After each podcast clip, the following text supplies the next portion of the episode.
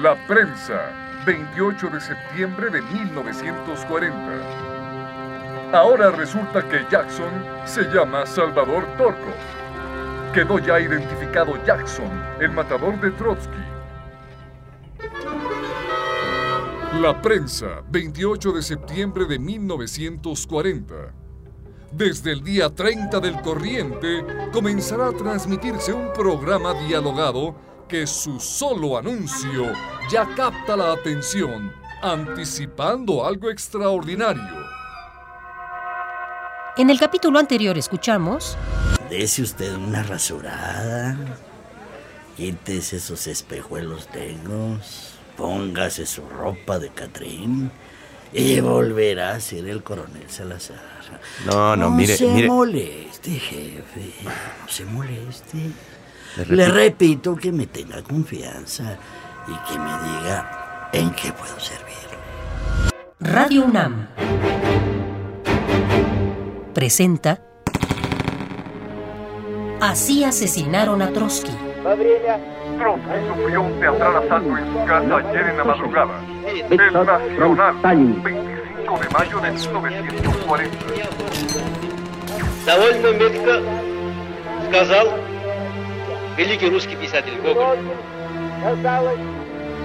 Así asesinaron a Trotsky.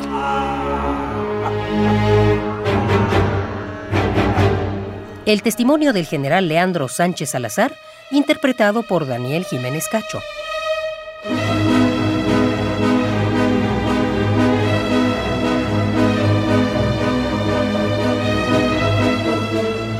Serial dramatizado, adaptado por José Woldenberg y producido por Emiliano López Rascón.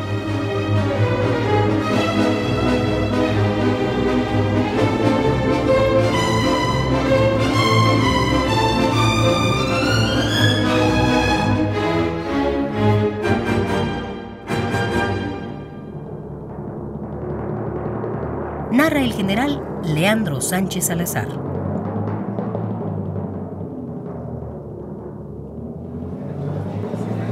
Estaba frente a una autoridad con fuero y en territorio hostil. Después de ser identificado por el alcalde, no tenía alternativa. Ah, Pues sí, Que no. soy el coronel Sánchez Salazar, jefe del Servicio Secreto de México. Eh, claro. Y agentes míos son los hombres que me acompañan. Vengo ocultando mi carácter oficial, porque es el terreno que piso. Pero confío en su autoridad y acepto su ayuda. Bien. Vengo persiguiendo al prófugo de la justicia, David Alfaro Siqueiros. Su primera respuesta me demostrará si es usted sincero o no. Ah, a ver, dígame, ¿conoce usted a ese hombre? Sí. Mm. Conocemos a David, señor. Ha estado por aquí en distintas ocasiones. Es amigo y compañero nuestro en asuntos sindicales. Pero nada más. ¿Así?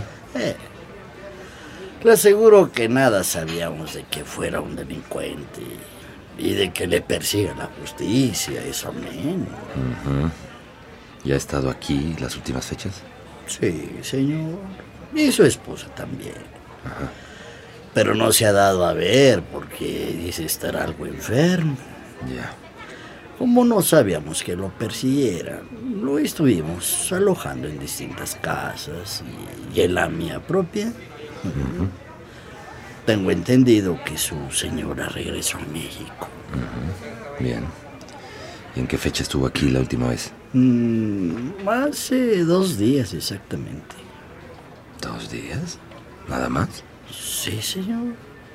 Salió a la sierra porque asegura que le hacen mucho bien el sol y el aire puro. Debe encontrarse por ahí, pero no podría enseñarle el punto preciso. ¿No? Pues aun cuando le preguntamos que a dónde se encamina, invariablemente contesta, sin rumbo, sin rumbo. Pero nos seguiremos viendo. Está bien.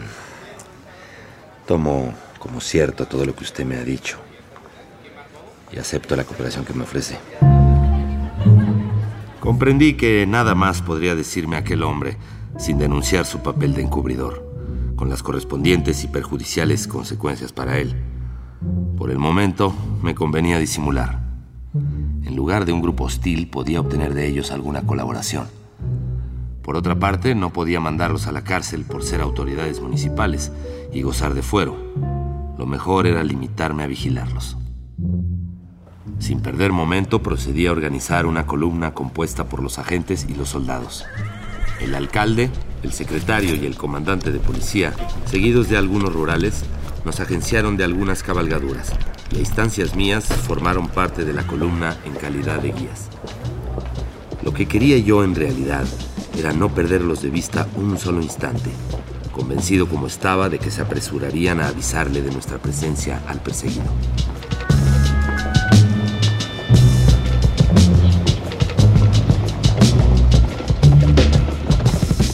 Emprendimos la marcha hacia la sierra más próxima. Sin perder el enlace, nos dispersamos sobre el terreno, batiendo materialmente la maleza. Nos fuimos deteniendo en las rancherías, interrogando a sus moradores y registrando sus chozas. Ya en el filo de la sierra, nos sorprendió la noche y me vi obligado a disponer el regreso. Pero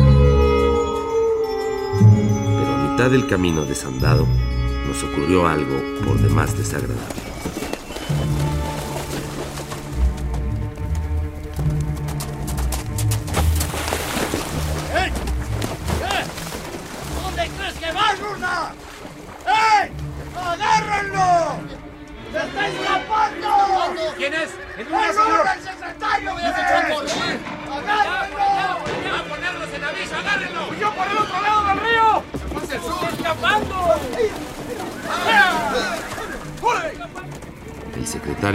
Que venía bajo discreta custodia, aprovechó el paso de un arroyo para arrojarse del caballo y echar a correr protegido por la oscuridad y por la espesura.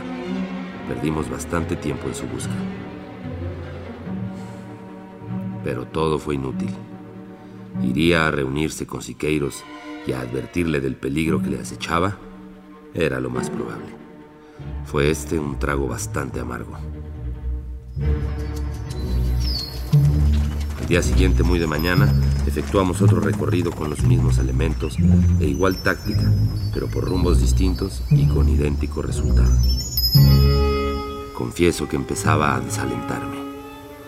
Trece días de pesquisas y de afanosos trabajos desde nuestra salida de México y no habíamos adelantado casi nada.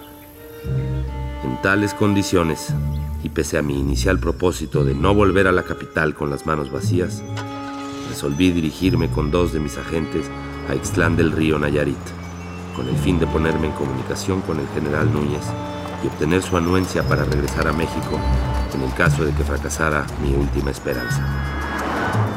Me depositaba en el regreso del agente Sotomayor de Cinco Minas. El general Núñez me autorizó a volver a la capital, este caso, pero la prensa y el público esperaban con cierta ansiedad el resultado de mi prolongada expedición. ¿Qué cuentas iba a rendir?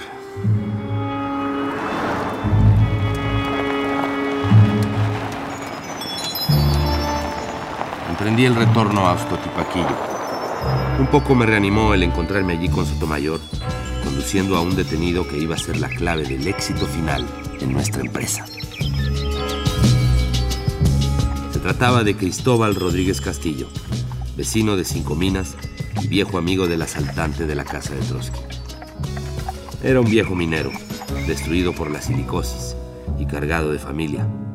Aunque nacido en Ostotipaquillo, radicaba en Cinco Minas desde hacía 22 años.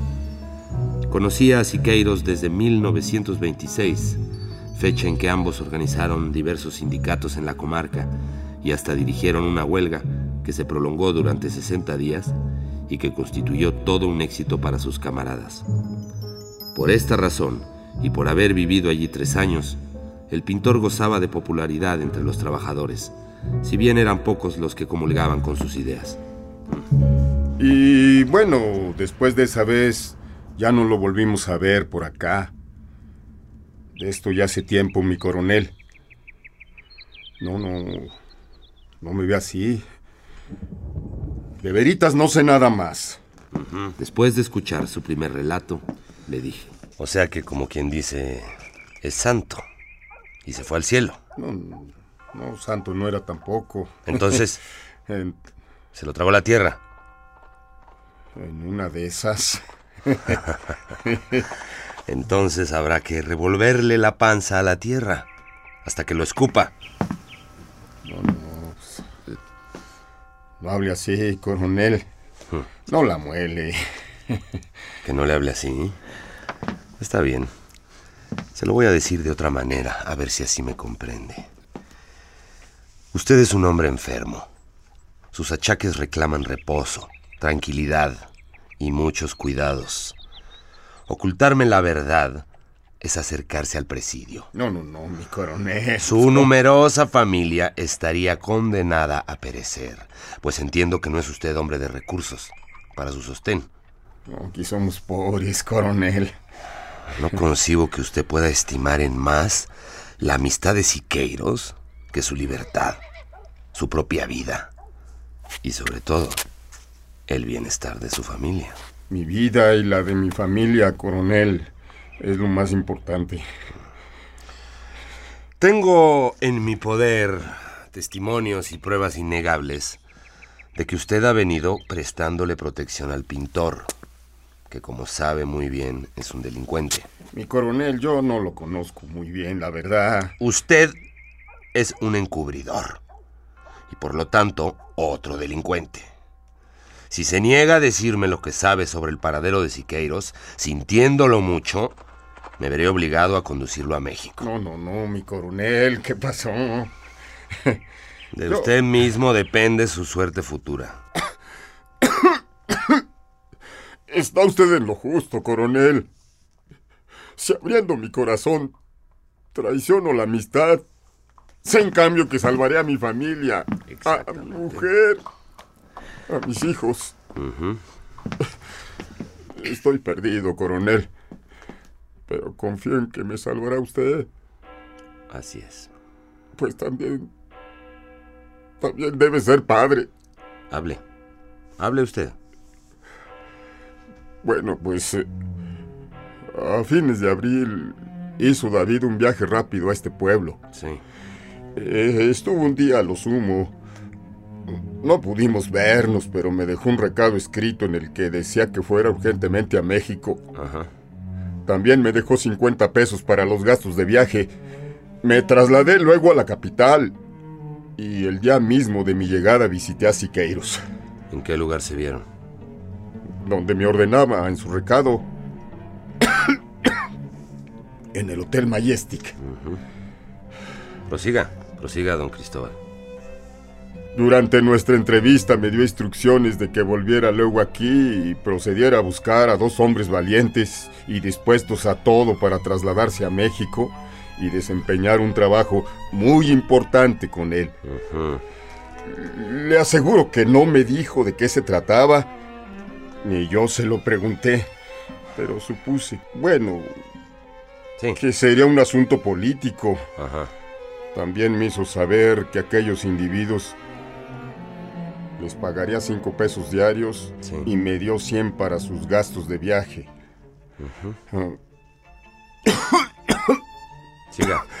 A los tres días ya estaba aquí de regreso y de acuerdo con el presidente municipal y con el secretario del ayuntamiento, amigos nuestros, nos fijamos en Genaro Casillas y en Narciso. Eh, Narciso Padilla. Sí, sí. Dos muchachos bragados, como los pedía David, y luego les dimos instrucciones de que se marcharan a México y se pusieran a sus órdenes. No preguntaron de qué se trataba. No, señor. Tenían confianza en nosotros y también en Siqueiros. Se mostraron entusiasmados de poder hacer el viaje a la capital. Con ellos marchó también Luna, secretario del ayuntamiento, y el segundo comandante del escuadrón del 58 Cuerpo de Reservas, coronel. ¿Y por qué fecha fue eso? Eso fue como... A mediados del mes de mayo. Sí, sí. ¿Y usted no sabe que esos dos individuos tomaron parte en el asalto a la casa de Trotsky? Pues, ¿Ah? lo supe después. Casillas y Padilla, cuando volvieron aquí, no parecían muy contentos de haber tomado parte en el asalto. Decidimos todos guardar silencio, coronel. Esa es la puritita verdad. ¿Y cuándo, cuándo volvió usted a ver a Siqueiros? Bueno, yo supe que había venido a ocultarse aquí. En la tarde del 11 de septiembre. Luna vino a decirme que el pintor quería hablar conmigo. Pues eh, la entrevista se celebró en la casa del mismo enviado donde vivían entonces Alfaro Siqueiros y Angélica. Angélica Arenal, que me presentó como su mujer. ¿Y de qué hablaron? Me estuvo hablando un largo rato de la guerra civil española, coronel, y de la situación europea y... Siga. y, bueno, después me habló también del asalto a la casa de Trotsky, al que Siqueiros acusaba de ser el jefe de la contrarrevolución internacional. Nos tomamos unas cervezas juntos y nos separamos. Debo decirle también que encontrándome en Cinco Minas, donde radico, tuve informes verídicos de que David y Angélica estuvieron ocultos desde fines de junio hasta la primera semana de julio Sí. en el mismo domicilio de Luna,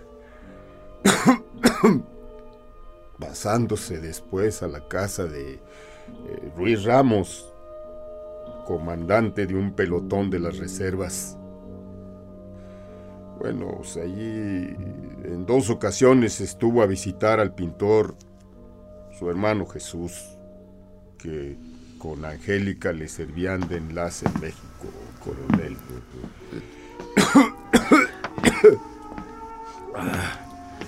En uno de sus viajes, Jesús vino con un periodista y dos fotógrafos, pero David se enojó con su hermano por semejante imprudencia y parece que se negó a recibir a sus acompañantes. Muy bien, muy bien, don Cristóbal. Ahora dígame, ¿no sabe cuándo se alejó la última vez de este pueblo el pintor? ¿Y quién lo acompañaba? Pues, pues exactamente no. ¿No? Pues no, pues eh, ya le he dicho que no vivo aquí, pero sí que puedo asegurarle que no hace muchos días. Este, en cuanto a acompañantes, sé que le sigue un pistolero llamado Marcos Orozco, coronel. Marcos Orozco. Y no podría decirme con más o menos exactitud dónde puede encontrarse ahora. Se me quedó mirando fijamente. Sin duda, se resistía a hacer la última revelación con la total entrega del prófugo. Pero quizá recordó a su mujer y a sus hijos y por fin contestó con franca resolución. Pues, búsquenlo en el rancho de San Blasito, situado en las inmediaciones de la sierra, como a unas cuatro leguas de aquí, más a la izquierda de donde me han dicho que anduvieron ustedes ayer, Muy bien. cerca del arroyo por donde escapó Luna. Allí en San Blasito le proporcionan alimentos y a veces duermen los potreros, no muy lejos de aquí. Muy bien, don Cristóbal.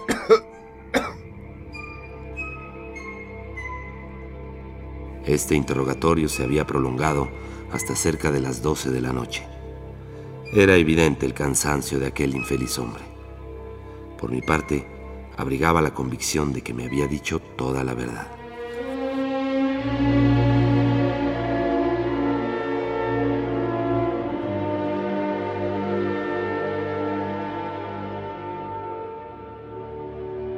Se había desarrollado la anterior escena en la pieza que nos servía de alojamiento.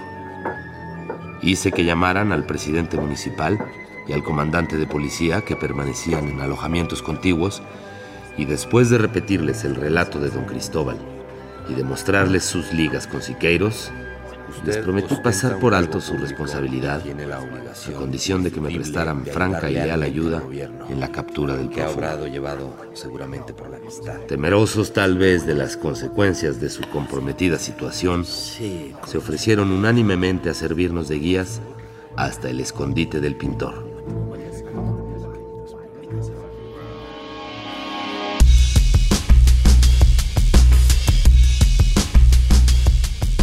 Tiempo volaba y era preciso dar el golpe cuanto antes. Debíamos movernos aprovechando las sombras de la noche para caer a la madrugada sobre el rancho. A ver, muchachos. A tal efecto, organicé inmediatamente tres grupos de 12 hombres, entre agentes y soldados, con sus respectivos guías. Y El plan consistía en emprender la marcha siguiendo itinerarios distintos para coincidir en el mismo objetivo, San Blasito, rancho que debía quedar situado al amanecer dentro del área de un kilómetro aproximadamente. La atención y la vigilancia debían ser redobladas en aquellos puntos de posible escape, según las indicaciones de los guías. El cerco debía ir estrechándose lenta y cuidadosamente con el fin de registrar toda la maleza. Los elementos que llegaran primero al rancho debían evitar la salida de sus moradores y si daban con siqueiros, debían prenderles sin la menor violencia, salvo en caso de agresión. Hacia la una salió el primer grupo, dirigido por Sotomayor, siguiendo la ruta del costado derecho de la sierra para desplegarse oportunamente hacia el noroeste. Media hora después, se ponía en marcha el segundo grupo por el centro, llevando como jefe a Figueroa con órdenes de hacer él mismo el despliegue, pero hacia el oriente, en cuanto tomara contacto con el grupo de Sotomayor. Y por último, dos horas después, desfilaba el chino Arias al frente del tercer grupo, siguiendo hacia la izquierda de la serranía para flanquear a su tiempo el rancho por el sur y enlazar con las dos primeras fracciones. Yo vigilaría la ejecución de los movimientos y sobre el terreno resolvería las situaciones que se presentaran. Al amanecer, el rancho de San Blasito estaba en jaque cumplidas en su primera parte las disposiciones dictadas. Se inició el avance, estrechando el cerco poco a poco y sin ninguna novedad. Caímos al fin sobre el rancho y procedimos al registro de las contadas casuchas. Pensaba que en una de ellas podía encontrarse oculto el fugitivo.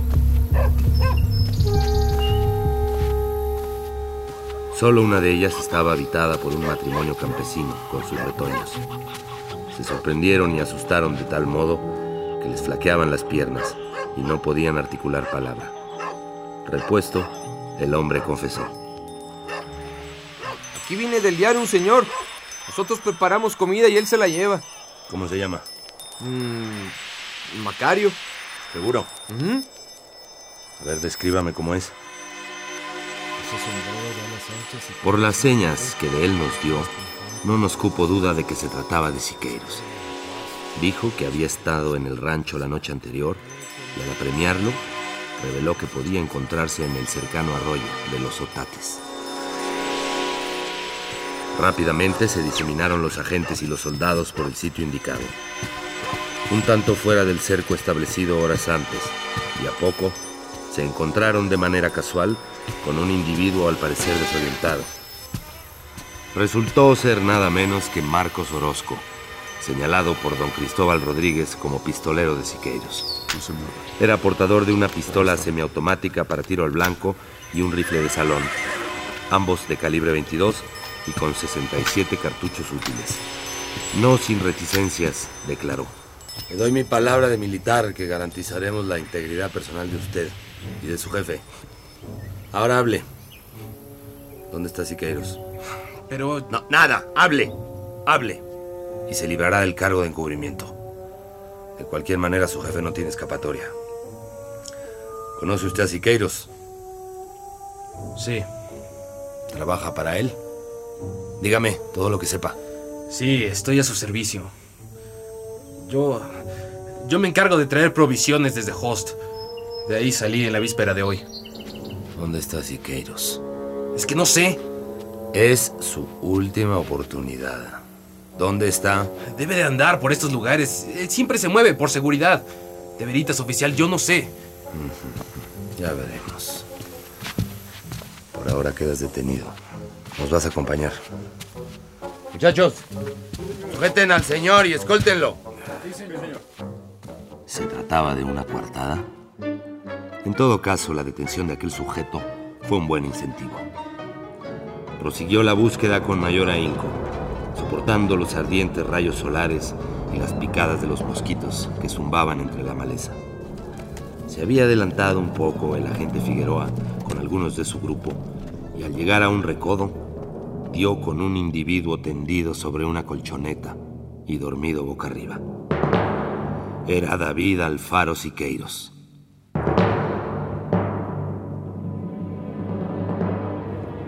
Tal encuentro marcaba el punto final de una investigación que tuvo gran resonancia y en la que habíamos empeñado cuatro largos meses.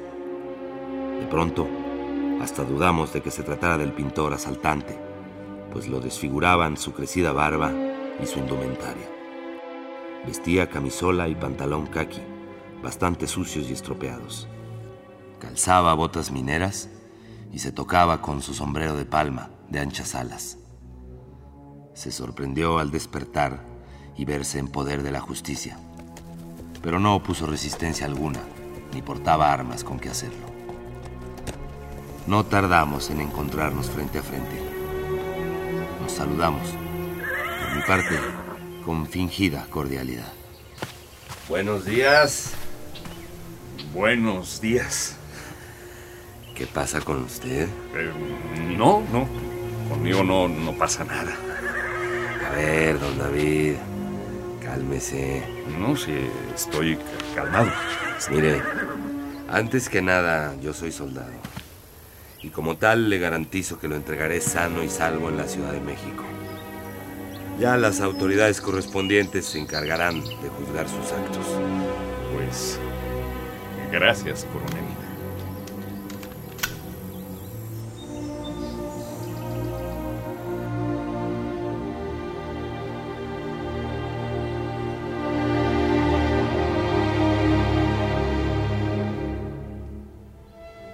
David Alfaro Siqueiros estuvo detenido seis meses y consiguió libertad provisional durante la cual huyó a Chile. Regresó a México algunos años después y llegó a ser uno de los grandes pintores muralistas mexicanos. Frank Jackson, Jacques Mornard, Salvador Torkov fueron los seudónimos utilizados por Ramón Mercader del Río, español y agente de la GPU. Pasó en México 20 años preso y al salir libre, abandonó el país. Vivió después en Cuba y en la Unión Soviética. Finalmente murió en 1974. Fue enterrado en el Kremlin. La esposa de Trotsky, Natalia Sedova, vivió en México hasta el día de su muerte en 1960. Su nieto, Esteban, vive hasta la fecha en México. El general Núñez, en una época posterior, fue presidente del Club de Fútbol Atlante. El coronel Leandro Sánchez Salazar llegó al grado de general.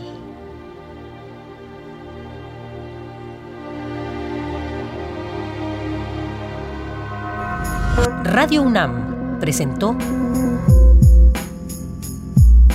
Así asesinaron a Trotsky. Actuaron en este episodio, en orden de aparición, Oscar Yoldi, Felio Eliel, José Antonio Macías, Fabián Garza y Juan Stack. Lectura de notas periodísticas, Eugenio Castillo. Y Daniel Jiménez Cacho como el general Leandro Sánchez Salazar.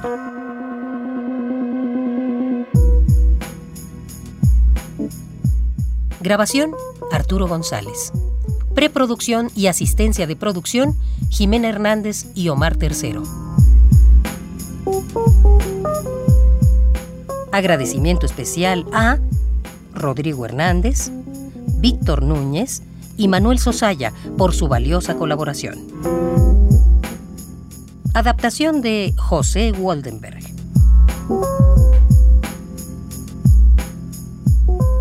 Dirección de actores, ambientación sonora y musical, montaje digital e investigación hemerográfica de Emiliano López Rascón. Así asesinaron a Trotsky. Es una producción de Radio UNAM.